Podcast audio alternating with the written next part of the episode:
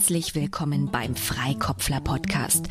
Guido, Heike und Christoph sprechen mit spannenden Persönlichkeiten über interessante Themen und Herausforderungen.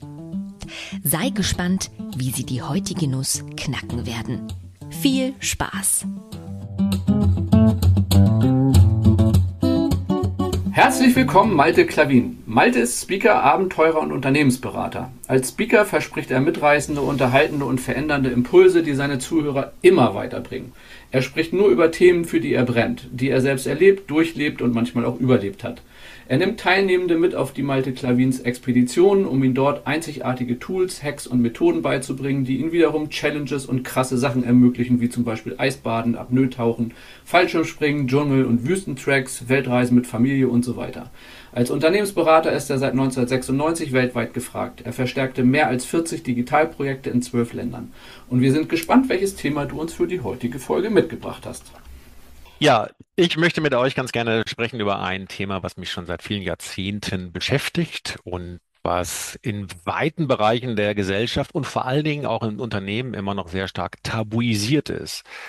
Das ist nicht Sex, sondern es ist äh, das Thema Angst. Ich habe vor ein paar Jahren eine ziemlich erschreckende Statistik gelesen, die bescheinigt, dass 42 Prozent aller Führungskräfte in Deutschland unter Angst leiden. Und eine andere Statistik sagt, dass 18 Prozent der deutschen arbeitenden Bevölkerung auch unter Angststörung leiden.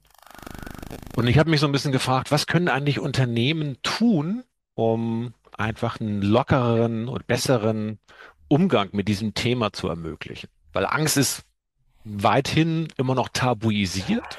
Angst ist immer noch gleichgesetzt mit Leistungsverlust, mit Versagertum. Angst zeigt man nicht, Angst hat man nicht, Angst darf man auch nicht haben. Und die einzige Angst, die irgendwie einigermaßen akzeptiert ist in Unternehmen, das ist die Bühnenangst. Ja, also ich, das ist okay, wenn man Präsentationen hat, halt aufgeregt zu sein und so ein bisschen Lampenfieber zu haben. Das wird akzeptiert, aber alles andere ist nicht kultiviert, nicht habituiert. Man versteckt das, man delegiert das oder man weicht dem aus, aber das Thema Angst selber darf nicht artikuliert werden. Ich spitze das ein bisschen zu. Wenn man von ihr befallen ist, darf man das halt nicht anderen erzählen, weil man dann nicht gleich so in so eine Loser-Ecke gerät. Und ich glaube, dass da eine sehr große Korrelation besteht mit krankhaften Angststörungen, dass die Leute einfach mehr Krankheitstage dann äh, verursachen, bis hin dazu, dass sie sich früh verrennen lassen. Und auch das steigt, äh, das zeigen die Zahlen, dass 91 Prozent der Frühverrentung auf Angststörungen zurückgehen, der Rest auf verschiedene Süchte. Und ich finde das ziemlich dramatisch, weil das auch ein Zeichen dafür ist, dass wir dringend einen viel gesünderen Umgang mit dieser starken Emotion brauchen und vor allen Dingen auch gerade im betrieblichen Kontext, so dass man in der Lage ist, Ängste äußern zu dürfen und zwar auch so, dass einem geholfen wird, diese Angst nicht durch die unwirksamen Möglichkeiten, wie jetzt maskieren, delegieren oder äh, ableiten oder ausweichen, sondern dass man auch lernt, im Unternehmen dahin durchzugehen und diese Ängste aufzulösen und dass man so ja, höhere Wein, das Next Level und für sich neuere Freiheiten und auch mehr Energie bekommt, die sich gleichzeitig auch noch positiv auf das Umfeld äh, positiv abstrahlen. Und ich glaube, und ich frage mich, was kann man eigentlich tun? Wie müssten Unternehmen sich ändern oder sich aufstellen, damit das nicht mehr ein Tabu ist, sondern dass das eher als große Chance gesehen wird, wenn man Mitarbeiter nicht nur als Ressource sieht, die einfach funktionieren müssen, die einfach ihr Daily Work abarbeiten sollen, sondern dass man Mitarbeiter besser begreift als Menschen mit großem Potenzial, aus dem man vielleicht etwas entdeckt oder etwas entfalten kann, was diese Menschen selber nicht, nicht in sich sehen und sie dafür dankbar sind, dass dass da jemand ist, der sie ernst nimmt, der mehr in ihnen sieht, als sie vielleicht selbst in sich sehen. Und dass das wiederum positive Effekte darauf hinbekommt, dass die emotionale Bindung auch höher ist zum Unternehmen, beziehungsweise dass die Bindung zwischen Unternehmen und Mitarbeiter auch wächst und sich stabilisiert. und quasi so eine auf, positive Aufwärtsspirale dann bilden kann. Aber wie das jetzt genau funktionieren kann, da habe ich ein großes Fragezeichen. Ich selber biete ja verschiedene Formate an, indem ich Mitarbeiter wie auch Führungskräfte und auch C-Level befähige, sich ihre Ängste anzugucken. Ich nenne das meistens nicht Angst, sondern ich nenne das halt Mut. Ist einfach nur ein anderes Label. Und äh, das ist so meine Nische, die ich da sehe, aber es ist mehr so eine generelle Frage. Was kann man tun, um das Thema Angst zu enttabuisieren und als Chance, als Wegweiser, als großen Potenzialraum zu erschließen? Fragezeichen. Großes Ausrufezeichen. Ähm, Verständnisfragen. Ich vermute, dass du der Angst in Unternehmen in deiner Rolle als Unternehmensberater begegnest und wenn du auf diesen Expeditionen unterwegs bist mit den, mit den Menschen. Und als Unternehmensberater, in welcher Form ist dir da Angst begegnet? In verschiedenen Facetten. Es sind oftmals, das ist so, so typisch so dieses Cube-Denken. Ja, gerade so in größeren Konzernen merkt man das, dass man so sagt, naja, ich bin dafür nicht zuständig, ich weiß auch nicht so richtig, oder müsste ich mal mit der Geschäftseinheit reden, oder es wird aber irgendwie kompliziert.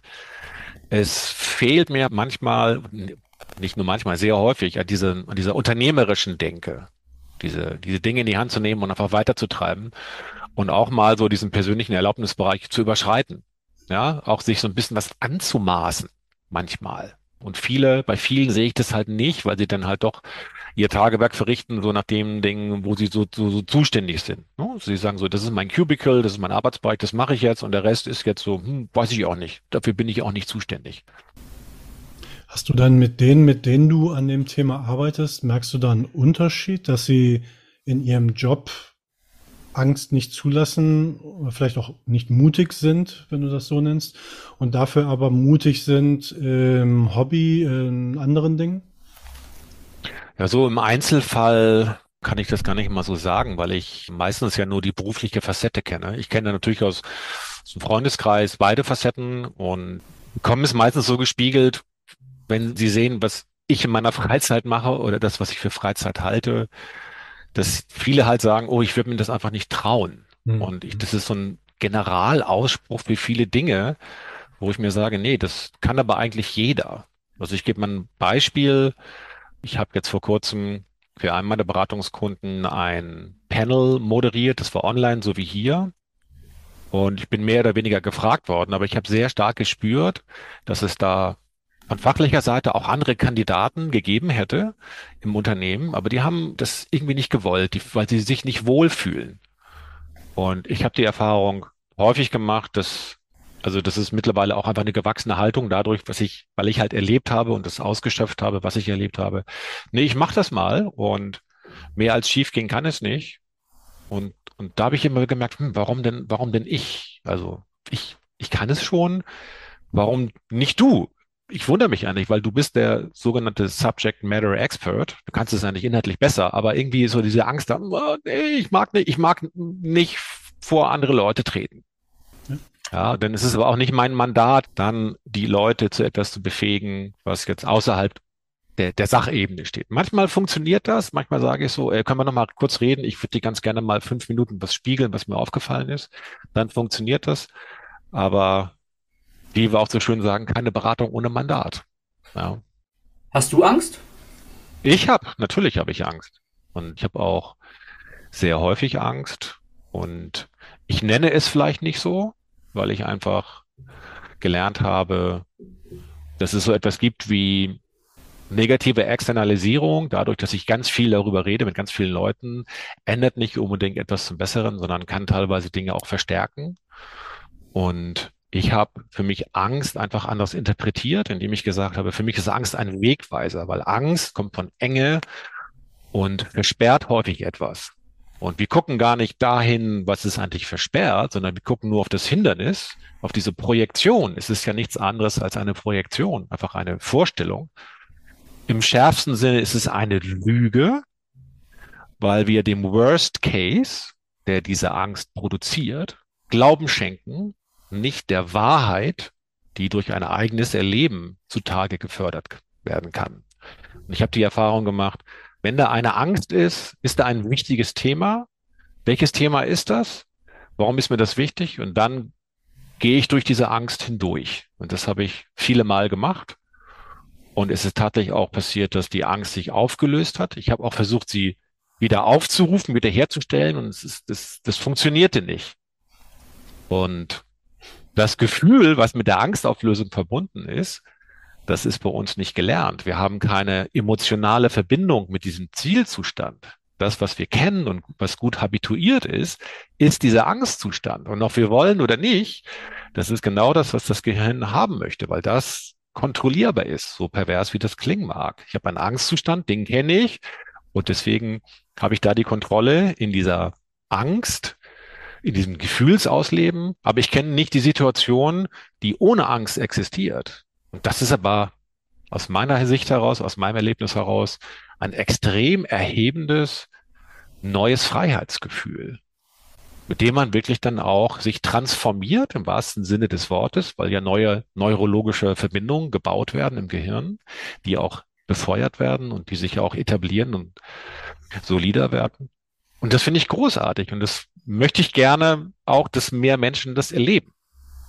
Aber viele haben eine starke Reflex Reaktion auf Ängste. Sie sagen halt, oh, was du da machst, oh, das war, das will ich nicht. Nein, nein, nein, nein, nein. Das, das wird abgelehnt und es wird gar nicht erst versucht, auch nur annähernd sich das mal genauer anzugucken. Das finde ich extrem, ja, ich finde das extrem schade, weil ich glaube, wir brauchen diese, vielleicht machen wir das Thema ein bisschen größer, aber vielleicht brauchen wir einfach einen anderen Umgang mit der Angst, dass wir sagen, Angst ist ein Mentor, eine Chance, ist ein unglaubliches Energiepotenzial. Lasst uns mal diese Angst verscheuchen oder einfach mal durchschreiten, um zu sehen, dass sie sich auflöst und nur eine Chimäre war oder ein Gespenst. Und bam, dahinter auf einmal kann ich durchatmen und, und ich erlebe mich neu und äh, fühle mich großartig. Aber für den Moment wollen wir mal schauen, ähm, war die Frage, die ich so am Anfang rausgehört hatte, was könnten Unternehmen tun, um innerhalb von Unternehmen, also im Unternehmerkontext, irgendwo anders mit Angst umzugehen, um diese Tabuisierung ein bisschen. Ja. Sollen wir das jetzt mal nehmen als Einstieg in die. Wir werden sowieso weitergehen davon, genau. Lass mal anfangen. Gut, dann laden wir dich jetzt ein, Malte, dich zurückzulehnen und zu lauschen. Vielleicht machst du dein Mikro aus und wenn wir total auf dem Holzweg sind, dann gerne reingrätschen. Alright. Ansonsten werden die nächsten 15 Minuten dann Guido, Heiko und Christoph Zeit. So, der Matau. Ich habe, es ist noch gar nicht lange her, hatte ich einen Workshop bei einem Kunden. Wie heißt das so schön? Ähm, in dem World Café, genau. World Café schreibt man ja auf, ne, was, was ist so. Und ich habe äh, Fragen gestellt, ich muss jetzt gar nicht ins Detail gehen, aber auf einem dieser, dieser großen Flipcharts, mit denen ich die äh, Stehtische abgeklebt hatte oder bespannt hatte, stand riesengroß das Wort Angst drauf.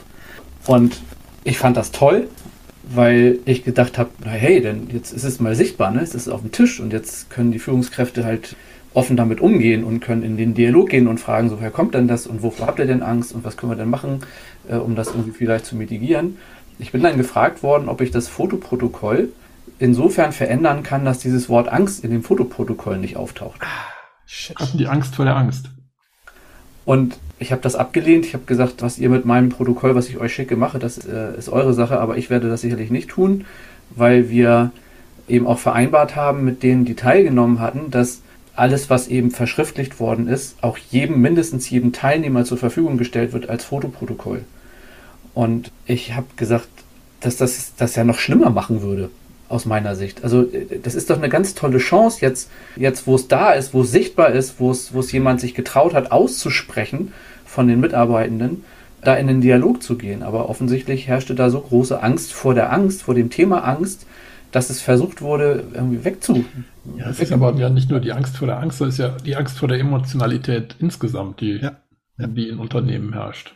Also, also mich hat es total, also überrascht wäre ein bisschen zu wenig, erschüttert ist ein bisschen zu viel, aber ich fand's, ich fand das wirklich krass. Gibt es ähm, Angst vor der Mut? Äh, vor dem Mut. Nicht Demut. Angst nee, vor nee. dem Mut. Ich glaube, Mut, Mut wollen alle, deswegen äh, verkauft sich das, glaube ich, auch besser, Mut-Workshops zu machen, weil mutig sein und vorangehen, ne? Ja, ist wert, aber ja, ich, ich, weiß es nicht. Ich weiß nicht, ob, also ich glaube, in Unternehmen haben eben auch an, viele Angst vor dem Mut. Ne? Also das ist ja das, was, was Malte auch sagte. Also davor ja. Entscheidungen zu treffen, davor voranzugehen, davor sich auch irgendwo zu exponieren und zu sagen, also seine Meinung auch zu vertreten. Das ist ja eben genau diese Kehrseite. Ähm, da, auch wenn es ist ja nur ein anderes Wort für Angst. Das ist ja schon richtig. Aber da habe ich mich halt gefragt, deswegen habe ich die Frage gestellt, ob er vielleicht in seinen Workshops dann mitkriegt, dass Menschen dann aus dem Privatleben erzählen, wie mutig sie da teilweise sind und vielleicht eben im Job gerade nicht. Ob das wieder so ein Theorie X, Theorie Y Ding ist, dass man eben durch die Sozialisierung im Job, im Unternehmen, im Konzern einfach die, den Mut abgewöhnt bekommt ähm, oder eben nicht honoriert bekommt und dann aber vielleicht seine mutige Ader bei der Freiwilligen Feuerwehr eben auslebt und sagt, hey, ich renne ins, ins brennende Haus und da bin ich mutig und im Job äh, stapel ich lieber die Akten, bis mein Chef mir sagt, Vorsicht, die Akten könnten zusammenfallen äh, und du könntest dir wehtun. Davor hat der dann Angst. Sind das dann nicht so unterschwellige, also so eher weniger, also frage ich mich gerade, sind es die die weniger greifbaren Konsequenzen, vor denen man dann Angst hat oder die Angst provozieren? Weil ich hatte jetzt bei dem Beispiel, was ich gerade genannt habe, war es die Angst vor, vor Jobverlust, glaube ich. Also da hatte mir einer gesagt, da würde schon so das, das Gespenst durch das Unternehmen gehen, dass, äh, dass da Leute auf einer schwarzen Liste stehen und dann nur darauf gewartet wird, dass die irgendwie einen, äh, einen Grund provozieren für eine Abmahnung und dann eben rausgekegelt werden. Und also das die, die, waren wirklich überzeugt davon, dass es schwarze und weiße Listen geben würde. Und das hat dann ja schon, und das ist ja, das ist das, was ich meine, das ist so, so schwer greifbar. Und da steckt dann noch eine Angst hinter der Angst. Also die Angst davor, den Job zu verlieren, provoziert dann gleich die Angst vor, kann ich dann meinen Lebensstandard weiterführen? Finde ich einen ja. neuen Job? Diese ganzen Aufwände, die ich dann hinterher hinten dran ja. ähm, betreiben muss und dann dieses, diese nicht abschätzbare oder absehbare Konsequenzflut die dann auf mich einprasselt. Äh, Aber da macht Angst ja auch tatsächlich jetzt evolutionstechnisch ist Angst ja überlebensnotwendig. Also du hast äh, im Vorspann gesagt, meistens überlebt er seine, seine Herausforderungen. Ich hoffe, er hat, also offensichtlich hat er bisher alle überlebt. Also Angst ist ja wichtig, damit wir eben nicht vom Säbelzahntiger gefressen werden und so weiter und so fort. Aber heute haben wir ja kaum noch Ängste, die eben so, so existenziell bedrohend sind im Autoverkehr noch am ehesten, aber da haben sich die meisten die Angst dann wiederum ab, äh, abgewöhnt. Aber das Stammhirn kann ja nicht unterscheiden. Ja, und das ist ja dieser, das ist ja dieser archaische Reflex, der da drin ist. Und der interpretiert halt äh, Situationen aus dem, aus dem modernen Leben ja. und setzt sie gleich mit, da ist der Säbelzahntiger, der mich auffressen will. Und weil ich eben dann das Adrenalin nicht loswerde und nur Adrenalin, also alles, was dann eben ausgeschüttet wird, sorry Guido, ich halte da gleich die Klappe. Dann wird es halt irgendwann tatsächlich auch gesundheitlich schwierig, wenn ich eben die Angst in mich reinfresse. Ich glaube, aussprechen kann schon mal ein bisschen was bringen, um damit einfacher umzugehen. Aber vielleicht braucht es dann auch tatsächlich Schreiräume oder so, dass ich die Emotionen auch wirklich mal loswerde. Aber dazu vielleicht dann gleich noch mehr. Guido. Das eine ist ja, ich habe mal so einen Stressberater ähm, Ausbildung sozusagen gemacht. Und da geht es eben darum, ne, Säbelzahntiger oder Flucht. Ähm, am Ende ist das, das, was früher das, das Thema war, heute ist es halt der normale Stress im Job, der aber eben Dauerstress ist. Das ist nicht nur so eine punktuelle Stressbelastung durch den Säbelzahntiger, der vor dir steht, sondern eben eine dauerhafte, die dann äh, Adrenalin, Cortisol, alles das mal hochjagt und das kannst du halt nicht so schnell wieder abbauen. Bewegung wäre das Beste und dann müssten wir den, könnte man da dran arbeiten. Das aber nur so am Rande. Was mir bei dem Thema Angst nochmal durch den Kopf ging, war das Thema Verletzlichkeit. Weil gerade im Job hast du ja eine starke Korrelation zwischen, ich habe Angst, irgendwas zu tun, weil ich dadurch angreifbar oder verletzlich werde. Angreifbar im Job, fachlich ist das eine, das andere eben auf einer persönlichen Ebene verletzlich zu sein. Das ist, glaube ich, das, was noch mehr Angst erzeugt, als nur den Job, nur in Anführungszeichen, den Job zu verlieren oder nur irgendwie mal abgemahnt zu werden oder nur irgendwie einen Rüffel zu bekommen, sondern das wirklich Persönliche dann zu erleben auf dann einer viel tieferen emotionalen Ebene. Das ist ja das, was dann im Job eben auch gefährlich wird. Und es gibt da eine gute amerikanische Vorreiterin sozusagen, Brandy Brown, ähm, verlinken wir dann, die hat ein Buch geschrieben und sehr gute Vorträge gehalten namens Dare to Lead also zu wagen zu führen, weil eben Führen an der Stelle Verletzlichkeit braucht. Und das leben wir nicht vor. Schon gar nicht in Führung. Heiko. Mir fällt gerade noch ein, ich bin heute über einen Artikel gestolpert über eine offenbar tolle TV-Serie, die auf Apple TV läuft oder gerade anläuft. Ich habe den Namen jetzt vergessen, verlinken wir aber auch. Und wenn ich es richtig verstanden habe, ich habe es nur überflogen, dann ist der Plot genau der, dass die Menschen in dieser dystopischen Zukunft ihr Leben in zwei Teile teilen, nämlich Job und Privatleben. Es ist derselbe Mensch, aber sie geben quasi ihre Gedächtnisse jeweils ab. Also der Privatmensch erinnert sich nicht an das, was im Job passiert ist, und der Jobmensch erinnert sich nicht an das, was er privat gemacht hat. Also es ist quasi die, das auf die Spitze getriebene, ich bin im Privaten und im, im Job zwei unterschiedliche Paar Schuhe. Da hat Work-Life-Balance dann endlich einen Sinn. Ja, genau. Worauf ich hinaus wollte, ist so das generelle. Also wir reden jetzt über Mut und Angst. Ich glaube generell, dass Emotionen einfach am quasi beim am, am Eingang des, des Bürogebäudes irgendwie abgegeben werden oder auch des Fabrikgebäudes. Ist so, ja. Ähm, dass vieles davon eben sich nicht schickt, irgendwie Trauer, Traurigkeit, Wut zu zeigen, sondern versucht irgendwie eine steinerne Mine zu halten. Ich habe bei Olaf, Olaf Lewitz in, in einem Agile Leadership Kurs ein cooles, sehr, sehr einfaches Spielchen mitgemacht quasi. Also wir haben uns Post-its genommen und jeder hat auf die Post-its so die, ich weiß nicht, wie viele Emotionen es jetzt gibt, äh, müsste nachschlagen, ähm, aber so die, die Grundemotionen mal aufgeschrieben, Wut, Angst und so weiter. Und er hat uns dann immer mal wieder im Laufe dieser drei Tage gesagt, so jetzt guckt mal nach, fühlt mal in euch rein. Also, dass man überhaupt über diese Emotionen sich selbst bewusst wird. Und dann haben wir es halt, weil wir transparent waren in der Gruppe, eben dann auch hochgehalten, um zu zeigen, okay, wer fühlt jetzt gerade was. Also allein schon beim ersten Mal war ich fast ein bisschen überfordert, wie, was für Gefühle jetzt. Ich musste erst mal herausfinden, was fühle ich denn jetzt gerade? Habe ich da irgendwie ein Gefühl, eine Emotion, die ich jetzt nennen kann oder nicht? Und allein innerhalb dieser drei Tage, das ein paar Mal so zufällig eingebaut, hat sich das schon ein bisschen verstärkt, dass man über sich selbst ein bisschen achtsamer auf die Gefühle achtete und das dann mit den anderen zu teilen, ohne großartig drüber zu sprechen. Aber dann sehe ich, oh, da ist jemand gerade irgendwie wütend. Ja, da kann ich ja schon mal ein bisschen drauf mich einstellen. Aber da hast du ja gerade das, eines der Stichworte genannt, nämlich Achtsamkeit. Also sich überhaupt mal seiner Gefühle und seiner Bedürfnisse auch äh, bewusst zu werden das passiert ja in Unternehmen nicht. Warum sollte das passieren? Weil man muss ja irgendeinen Job abarbeiten. Ja. Ähm, das, was vielleicht in, auf der Ebene tiefer da notwendig ist, wird nicht angegangen. Was aber eben, und da komme ich jetzt wieder von der menschenzentrierten Führung, was ja auch so ein Hobby von mir ist, einfach da dann wieder dazu führt, also es erzeugt einfach Konflikte und dann hast du wieder Angst vor Konflikt, beziehungsweise vor dem, was dann damit drohen könnte.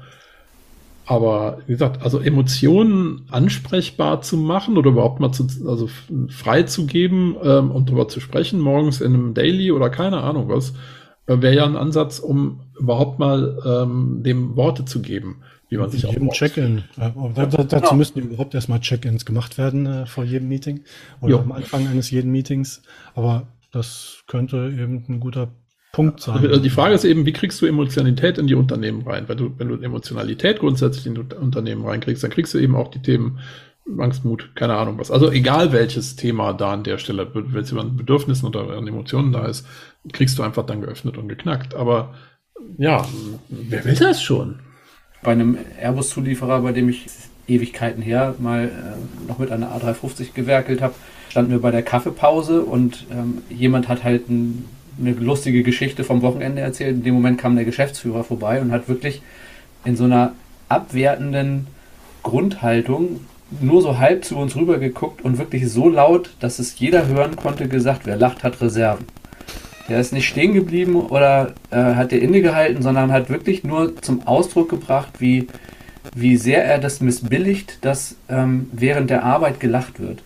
Und ich denke mittlerweile auch, dass das Thema Angst wahrscheinlich eine ganz spezielle Form dieser Unfähigkeit von vielen Unternehmen ist, mit dem Thema Emotionen, Gefühle und so weiter umzugehen. Ich denke, dass eine Intervention, eine etwas, was, was auf sehr einfache Art und Weise etwas verbessert, sind tatsächlich Check-ins. Also wirklich ganz explizit die Frage zu stellen, wie geht's dir gerade? Was empfindest du gerade? Als Einstieg und auch Ausstieg von, von Meetings. Wenn man das regelmäßig macht, die ersten Male ist es immer so ein bisschen befremdlich, aber wenn es Regelmeetings sind, habe ich die Erfahrung gemacht, die Teilnehmenden äh, gewöhnen sich da sehr schnell dran und nehmen das auch sehr, sehr dankbar an. In dem Moment, wo sie wissen, es wird keiner ausgelacht, es wird keiner schief angeguckt, wenn er sagt, mir geht's heute nicht gut, dann ist das echt eine einfach zu leistende Veränderung, die äh, Unternehmen zu mehr Achtsamkeit verhelfen kann. Jetzt kloppt euch. Guido ist dran. Guido war früher. Dankeschön. Nee, aber dafür brauchst du ja das Gefühl, dass du eben von den anderen nicht ausgegrenzt wirst, weil du so bist, wie du bist. Ja, das meine ich ja. Also ja, ja, aber da musst du erstmal hinkommen. Du musst ja, erstmal einen Rahmen schaffen dafür. Das machst du darüber, dass du regelmäßig Check-ins machst und als Moderator eben dafür sorgst. Das ist ja die, deine, deine Grundaufgabe als Moderator ist, diesen ja. geschützten Raum zu halten und deutlich zu machen, jedem Teilnehmenden, dass wenn du Antworten auf Fragen kriegst, die du selber als Moderator gestellt hast, dass es eben angstfrei, dass du angstfrei antworten kannst und dass es nicht zulässig ist, dass jemand jemand anders in irgendeiner Form disst, wenn der sagt, mir geht's gerade nicht gut.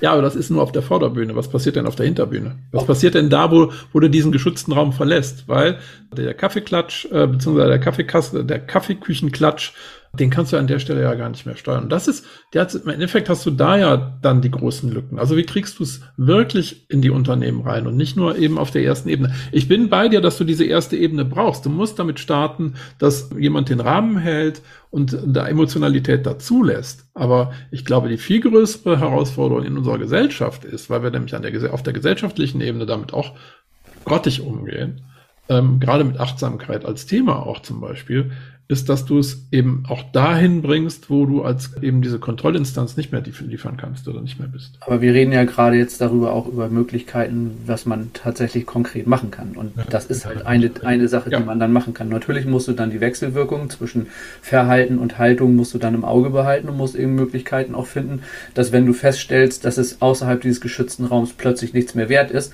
und anders gelebt wird, dann musst du eben entsprechend auch gucken, dass du damit, dass du damit anders umgehst. Ja. Was, was mir noch eingefallen ist als Möglichkeit, mache ich gleich, nachdem Heiko dran ist. genau. Und ist der nämlich traurig. Ach, alles gut. Ich habe ja noch so, auch, auch, noch so ein paar Punkte irgendwie, die ich mir mitgeschrieben habe am Anfang, als, als Malte erzählt hat und äh, auch wenn die Zeit eigentlich schon abgelaufen ist. Was mir da eingefallen ist, hatten wir bestimmt auch schon ein, zwei Mal immer mal wieder drüber gesprochen. Ich habe irgendwann erst vor kurzem gelernt, als ich da mal ein bisschen weiter recherchiert habe, ein amerikanischer Prof, der sagte irgendwie 80 oder 90, 95 Prozent aller Entscheidungen sind emotional. Ich frage mich seitdem, was ist mit den restlichen fünf, weil wenn ich mir das, als ich da drüber nachgedacht habe, ist es klar, weil wenn alle Fakten in eine Richtung zeigen, dann muss ich ja nicht mehr entscheiden. Ich muss ja nur dann entscheiden, wenn nicht alles klar ist. Das ist das eine. Also allein dafür müssen wir zumindest Emotionen zulassen, weil das sind halt wichtige Punkte, um irgendwie Entscheidungen treffen zu können. Und er hatte auch einen äh, interessanten Satz oder irgendwie in der, in der Anfangsdiskussion fiel ein interessantes Wort, nämlich die emotionale Bindung. Also wir möchten eine emotionale Bindung der Mitarbeitenden zu unserem Unternehmen, aber bitte ohne Emotionen. Also wie soll das denn funktionieren? Das kann ja per se nicht funktionieren.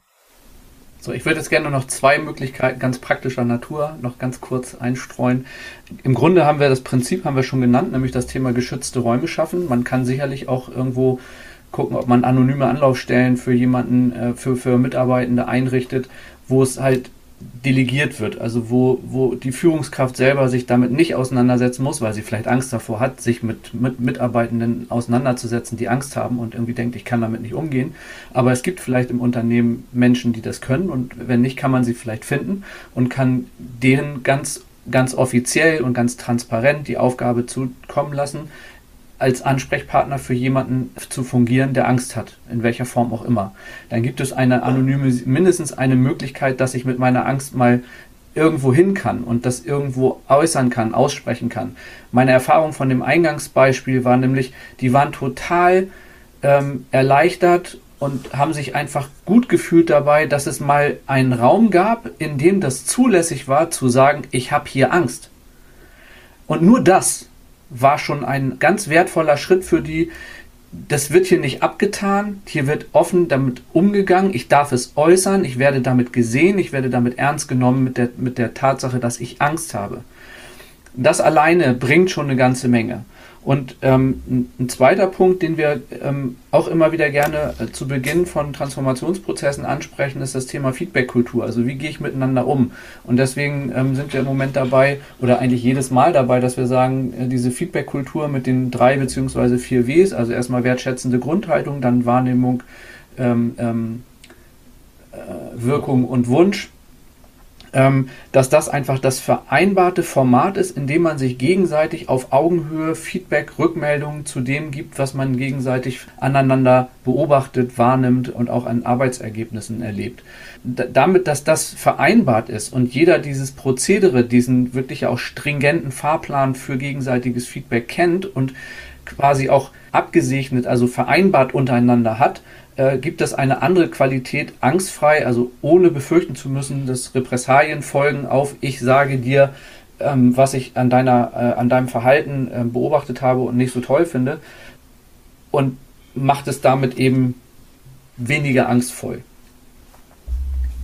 Ich würde gerne noch ergänzen, wenn ich das als Führungskraft wirklich ernst meine, also auch so eine Anlaufstelle zum Beispiel zu schaffen, wie du gesagt hast, also eine anonymisierte Anlaufstelle, dann wäre es super, wenn ich da auch mit gutem Beispiel vorangehe und auch zeige, das ist okay, wenn man eben Angst hat und dahin geht, weil sonst kann das schnell auch so ein Proforma-Ding sein. Wir haben da was eingerichtet, aber wagt es ja nicht. Wir haben eine Videokamera aufgestellt, wer dahin geht, wisst ihr schon, was da passiert.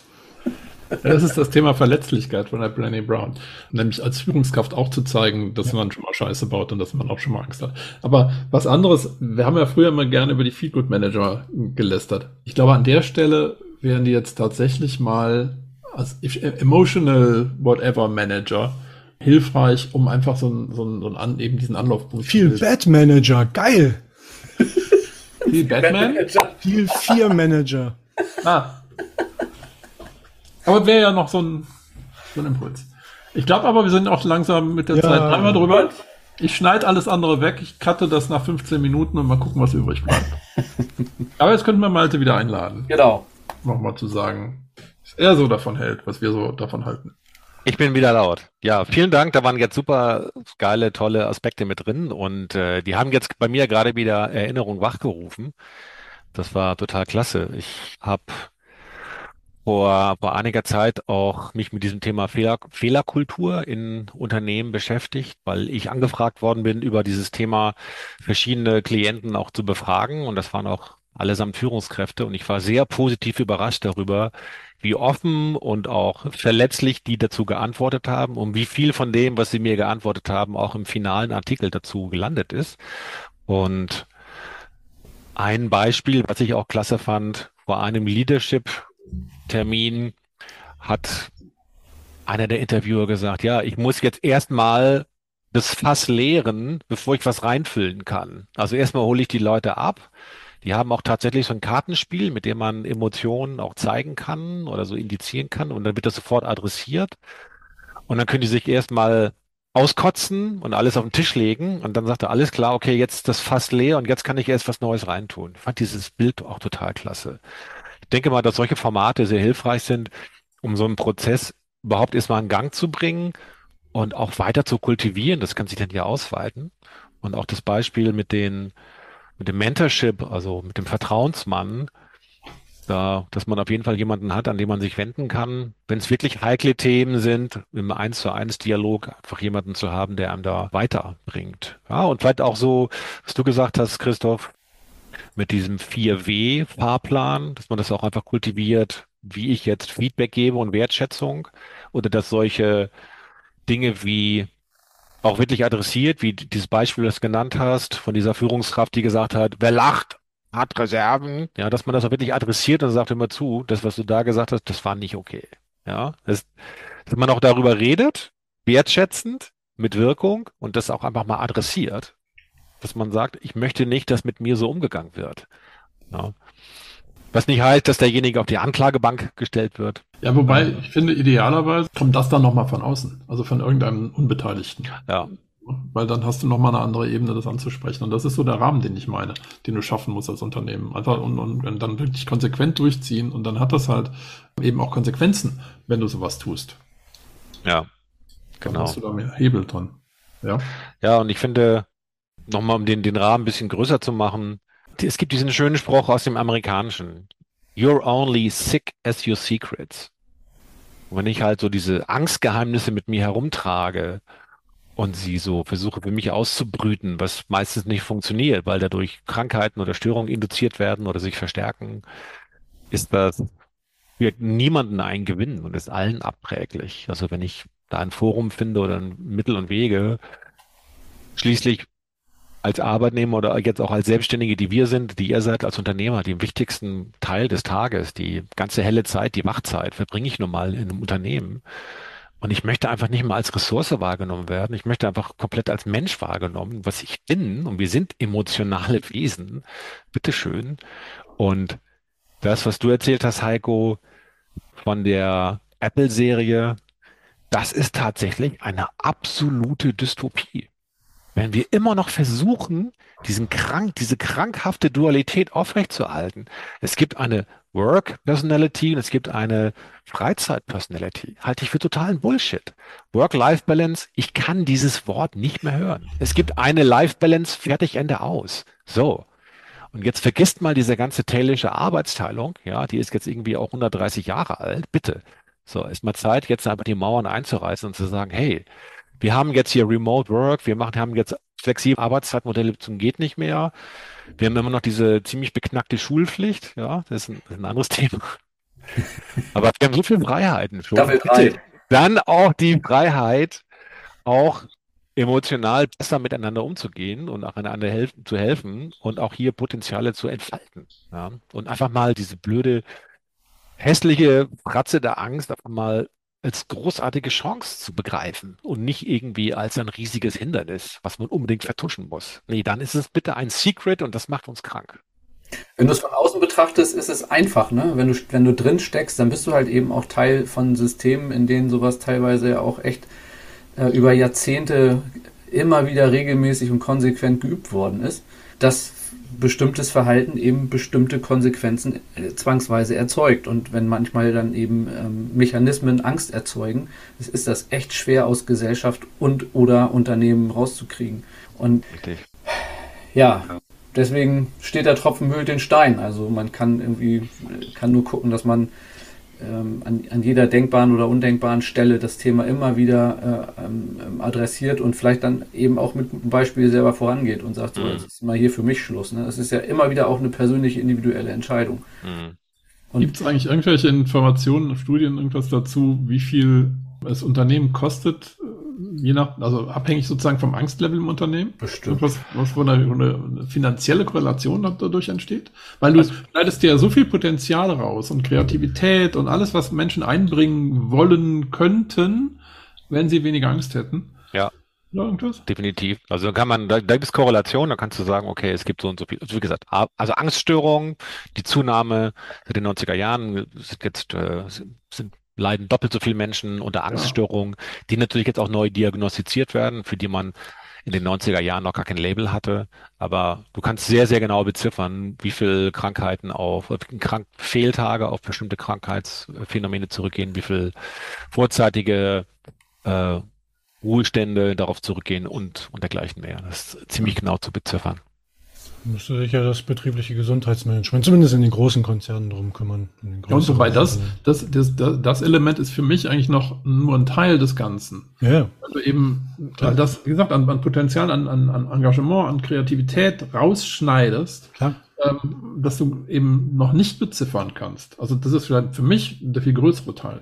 Ja, vor allen Dingen Angststörungen, da sind wir dann ja tatsächlich im, äh, im therapeutischen. Das, ich glaube, da reicht es nicht aus, äh, mit Karten zu spielen, sondern da ist dann schon was tatsächlich eher therapeutisch angegangen werden muss. Aber alles, was eben davor ist, also präventiv dafür zu sorgen, dass Emotionen sich nicht erst so festbrennen genau. oder eben untergehen, ne? was ich gar nicht mehr weiß, dass ich ja. eine Emotion habe und was ich damit anfange. Das ist nämlich auch das, das, Entschuldigung, da muss ich kurz, möchte ich äh, kurz nochmal einhängen. Das ist halt die große Gefahr von Ängsten. dass Ängste, dass unser Gehirn halt eben so ein, so jemand, so, so, so ein Trickster ist, der halt sagt, die Ängste werden generalisiert. Wenn ich in einem Bereich Angst bekomme, diese Angst breitet sich im Gehirn aus wie ein Virus und wird jetzt in ganz vielen Einzelfällen auch nochmal ausgespielt. Und genau das Gegenteil ist auch der Fall. Wenn ich erlebe, dass ich meine Ängste auflösen kann, dann fange ich auch an zu überlegen, ah, da, die gibt, da gibt's noch die andere Angst, die gucke ich mir auch noch an. Also es gibt genauso die Abwärtsspirale wie die Aufwärtsspirale. Wenn ich jetzt, jetzt gehe ich nochmal die gesellschaftliche Nummer an. Wenn wir da in Schulen, auch wenn das System Schule im Moment auch krankhaft ist und angsterfüllend, wenn ich da ansetzen könnte, ähm, den Kindern schon zu vermitteln, Emotionen einfach nochmal anders anzugucken und, und Bedürfnisse anders anzugucken, dann würdest du tatsächlich auch schon mal eine ganz andere Basis legen für die Zukunft. Ja, und dann könntest, dann könntest du diese Schritte irgendwann auch wirklich in Unternehmen leichter gehen. Mhm. Äh, nur auch da versagen wir im Moment. Also Achtsamkeit und sowas, Trainings in der Richtung gibt es in Schulen nur sehr selten im Moment. In, in UK ist das anders. In UK ist das ein Thema, aber in Deutschland ist das noch nicht angekommen. Ich würde sagen, wir machen gerade, wir sind gerade dabei, ein anderes Thema aufzumachen. Ich würde das gerne verschieben auf die dritte Staffel. Malte, vielleicht hast du Lust, du willst nur Schluss machen, noch ne? mit einem neuen Thema dabei zu sein. Aber ich würde es gerne abrunden an dieser Stelle. Malte, herzlichen Dank. Ist ein sehr spannendes und äh, erfrischend anderes Thema gewesen, aus meiner Sicht. Hatten wir so, glaube ich, in der Form auch noch nicht. Also vielen, vielen Dank dafür. Gern. Und dann Danke und Tschüss. Und dann Danke und Tschüss. Vielen Dank. Jo. Tschüss. Tschüss. Das war die heutige Nuss. Wie war's?